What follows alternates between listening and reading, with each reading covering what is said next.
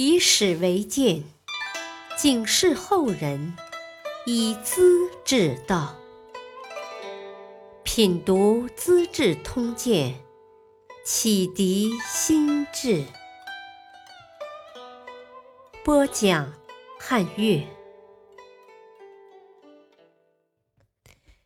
第十八集：萧何月下追韩信，长乐宫中走狗。淮阴人韩信从小生活贫困，衣食无着，日子很不称心。一天，他在河边钓鱼。鱼儿似乎也跟他过不去，围着钓钩打转转，就是不吃食。钓了半天，肚子饿得咕噜噜的乱叫，鱼儿不上钩，颓丧极了。旁边有一位漂洗麻纱的老婆婆，看她面黄肌瘦，很是可怜，问道：“年轻人，你也该回家吃饭呀，都什么时候了？”韩信苦笑着答道：“哦，哦，婆婆，我哪来的家呀？父母都没了，单身独汉，饭也没吃的，才到河边来，想钓几条鱼煮汤。哎，今天太没运气了。”老婆婆是个慈祥的人，来，帮我拧干麻纱吧，咱俩快点回去做饭吃。韩信便跟着婆婆回家，痛痛快快的吃了一顿饱饭。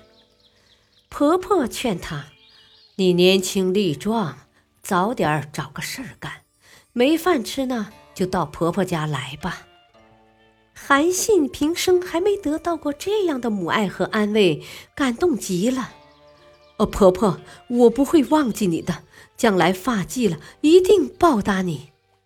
婆婆把脸一板。一个男子汉不能自食其力，多害臊！我是可怜你，要你报答什么？韩信受了一顿抢白，闷闷不乐。出得门来，不知不觉踱到了卖肉的地方，一群溜了溜漆的少年围上来，指手画脚，嘻嘻哈哈，笑韩信太晦气，不像个人样。其中。有个年纪大些的，做了个鬼脸儿。喂，你听着，要是不怕死，就揍我一顿；怕死呢，从我裤裆下钻过去。少年瞅着他，拍着手，哈哈大笑。韩信紧紧的盯着这个少年，没有出声。他忍住了。别看你长得牛高马大，其实心里虚得很。少年人故意挑逗，双方对峙了一会儿，韩信上前一步，拳头握紧了。那少年退后一点儿，岔开双腿，来，你就钻过去算了。韩信渐渐的冷静下来，松开拳头，忽然趴下身子，从那少年的两腿间一下子就钻了过去。头也不回，扬长走了，背后留下一阵哈哈哈的嬉笑声。这就是后人经常说的“韩信受胯下之辱”，赞他忍受侮辱，终于成就大事业的胸怀。当项梁的军队渡过淮河时，韩信结束穷愁潦倒的生活，去当了个小兵。但长期不受注意。刘邦受封汉王，带兵进入蜀汉，今四川和陕西南部一带。韩信听说他很仁义，便逃出来投奔汉王，当了个招待宾客的连敖，就是管理粮仓的小官儿不久，韩信犯了法，绑赴刑场杀头，前头十三个都砍了。轮到韩信，他抬起头来，恰好跟监斩官夏侯婴四目相对。俗话说“福至心灵”，韩信灵机一动，问了一句：“汉王不是要打天下吗？怎么要杀壮士？”夏侯婴心里一愣，也像有所感悟，当场把他放了。两人交谈起来，竟非常投机。夏侯婴立即禀报汉王，任命韩信为治粟都尉，主管全军的粮饷和财物。后来，韩信又结识了丞相萧何，很受器重。当时汉王建都南郑，周围都是大山，交通不便，将士们的思想情绪非常强烈，开小差的很多。韩信估计丞相向汉王推荐过自己，却不见大用，也逃跑了。萧何得知这一情况，十分震惊，来不及报告，飞马追赶。从傍晚追到半夜，凉风扑面，月光如水，全都无意欣赏，只怕追不回人来。有人报告汉王，丞相逃走了。汉王惊得目瞪口呆，话也说不出来，只好痴痴的坐着。两天以后，丞相回来了，汉王喜得大骂：“好家伙，你也敢逃？活得不耐烦了，把脑袋给项羽送去吗？”萧何笑道：“我算跟定大王了，这颗头颅别人是拿不去的。我不会逃，是追赶逃亡的人呢。”汉王不免奇怪：“谁呀？值得丞相亲自去追？”韩信呐，就是那位治粟都尉。汉王又骂开了：“逃亡的几十人，你一个也不追，偏偏去追一个都尉，荒唐！”萧何这才郑重起来：“一千个将军也换不来一个都尉来。”韩信是天下无双的奇才，是大将之才，是帅才呀！大王若想常驻汉中，当然不必追回韩信；但要争天下嘛，就非得追回他不可呀！汉王觉得丞相说的很认真，也敞开心扉。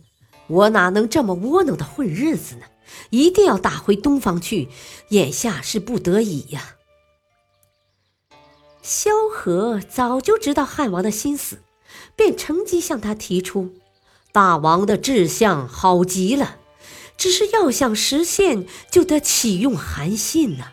你不重用他，他终究还会逃走的。”好，看在丞相的面子上，我任用他为将军。将军，韩信不会干的，请他当主帅，行吧？汉王故意说气话，其实他并没这么打算。好极了，大王真能用人才，是我们的福气啊！萧何假装没有理解汉王在生气，只是合着他的口气顺水推舟。汉王话一出口，看丞相那么认真，不好反悔，于是想请韩信马上进来。当面任命，也看看他到底是个什么样的帅才。好吧，丞相，快叫他来，咱们一起谈谈，把帅印当面交给他，行吗？不行，不行！萧何断然反对。大王平时随随便便待人很不礼貌，任命一位将军，像叫唤小孩子一般。这也是韩信要逃的原因嘞。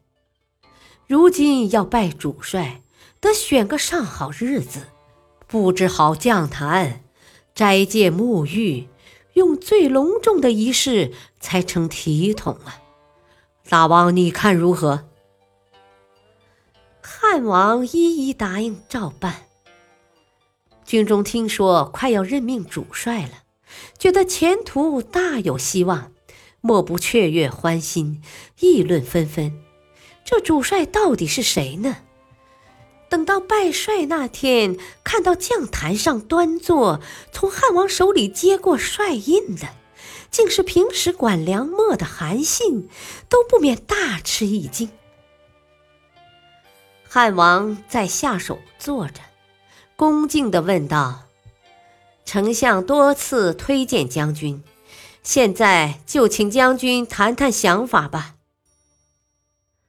韩信起立敬礼，然后问汉王：“大王去东方争夺天下，对手是不是项王呢？”“是的。”汉王回答。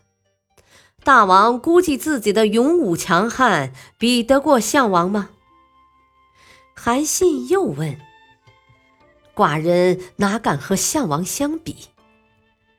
汉王不加思索，韩信站起来一拜到地，恭贺大王！臣也以为大王不能和项王相比了。韩信这才一五一十的说出自己的看法：我当年跟随项王征战，了解他的人品。他力能举鼎，一声赫赫，敌军也会惊得四散溃逃。但不能任用贤才和大将啊，这是匹夫之勇。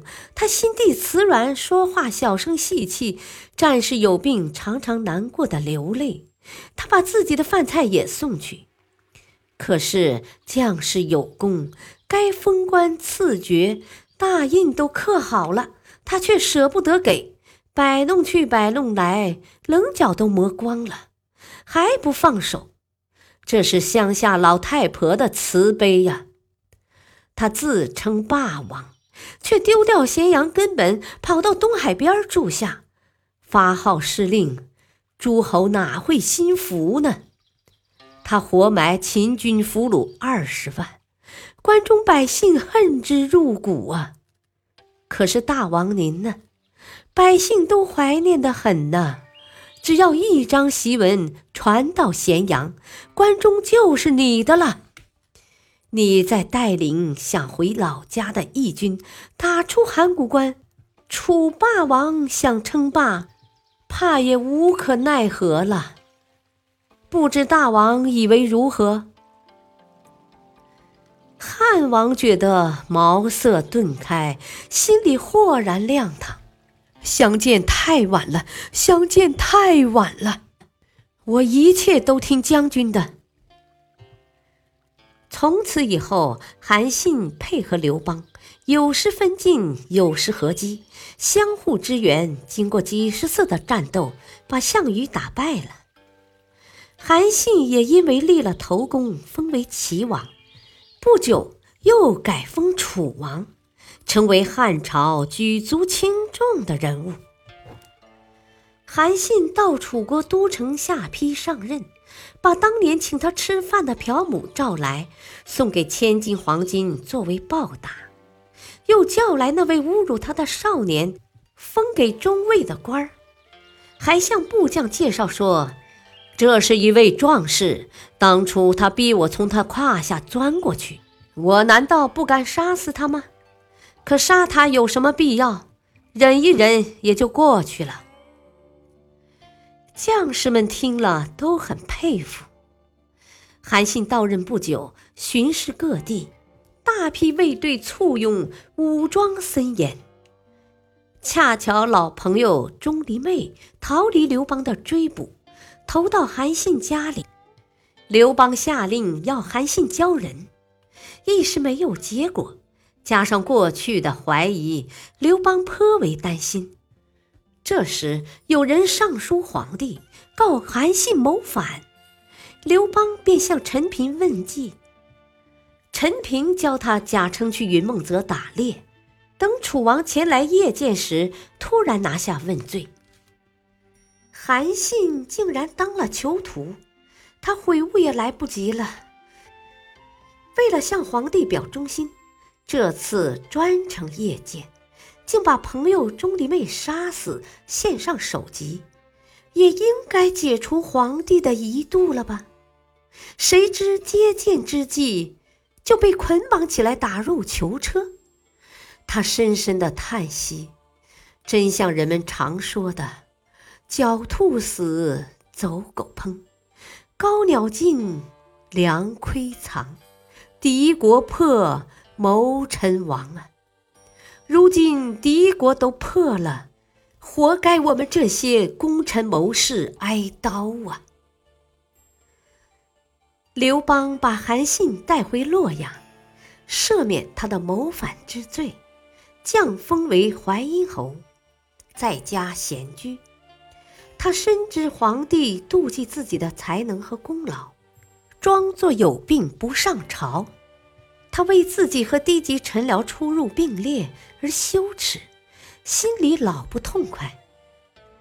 一天，刘邦和韩信谈起带兵打仗的事。刘邦问他：“你说像我这样的人能带多少兵呢？”韩信不加思索地答道：“陛下最多能带十万。”刘邦又问：“你能带多少？”韩信笑了笑：“ 我们多多益善，意思是说越多越好。”刘邦也笑了：“呵呵，你说越多越好，怎么又被我抓住了呢？”韩信不禁叹了口气：“陛下虽说不善带兵，却善于带将啊。”我被陛下擒获，不是很自然吗？再说，陛下有上天的福佑，不是人力所能达到的。刘邦听了，点头嗟叹。过了些日子，阳夏侯陈豨调去北方守边，临行时辞别韩信。韩信拉着他的手，避开左右，问道。我能跟你说说心里话吗？陈曦肃然动容，我服从将军的命令。于是韩信谈了皇帝的多疑善变，不如乘机造反，图谋天下。陈曦一向佩服韩信，当时就答应了。陈曦果然自称为代王，竖起叛旗。皇帝决定亲自征讨。韩信却说自己有病，不愿随征，还偷偷的派人和陈豨互通消息，准备袭击留守朝廷的吕后和太子。事也凑巧，韩信府中有个家人犯了法，要受惩处，被关起来了。家人的兄弟跑到宫里向吕后告发，说韩信谋反。吕后跟萧何商量。宣布北征大军打了胜仗，消灭了陈豨，要求文武大臣都来朝贺。可是韩信没来，萧何于是登门劝他：“这么大的喜事，你即使有病，也该勉强撑着身子走一趟啊。”韩信推辞不得，上朝来见吕后。人刚进宫，埋伏的武士一拥而上，把他逮捕。吕后怕夜长梦多，命令押到长乐宫的中士立即处死。韩信临行之时没有流泪，只是叹了口气，说出一句话：“唉，我真后悔。”没听凯策的计谋，竟被妇人和小儿欺骗了，命里注定了。原来凯彻曾经反复劝他独立称帝，早日离开刘邦，可他忘不了刘邦提拔重用的恩情，竟然没有答应。后代有关韩信的故事很多，胯下之辱。萧何月下追韩信，木鹰渡江，背水为阵，千金抱朴母，狡兔死，走狗烹，贯穿了他的一生。他从平民起家，做到王侯将相，而后身死家破，大都和萧何有关。因此流传着一句俗话。成也萧何，败也萧何。感谢收听，下期播讲朱家仗义救季布，刘邦翻脸杀丁公。敬请收听，再会。